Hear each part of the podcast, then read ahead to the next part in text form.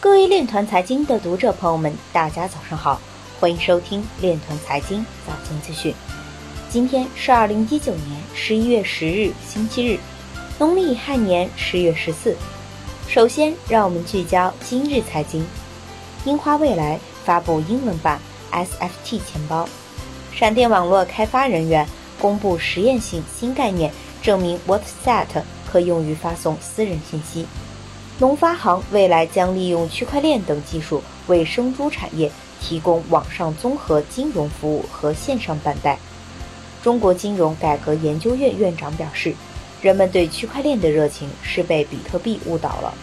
神州数码与苏州红链达成合作，共推区块链产学研落地。五家密码技术上市公司涉链多数产生业务较少。二零一九可信区块链峰会发布五大成果。突尼斯央行数字货币进入测试阶段。中国国际税收研究会顾问表示，区块链技术是提升税收治理能力的新型技术手段。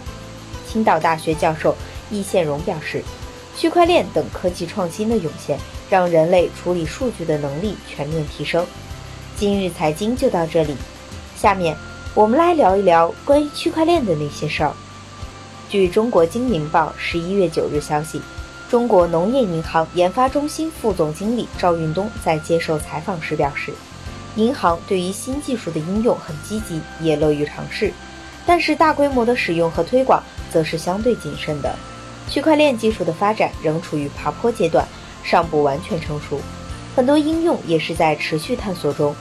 银行应用新技术要从三个方面着眼：第一是技术的价值，是否能够实现降本增效。扩大客户群体和提升服务能力。第二是技术和金融场景的匹配程度。第三是技术本身的成熟度。尽管区块链技术在银行业的应用初步达成了共识，但是跨链信息的孤岛和隐私保护两大问题仍有待解决。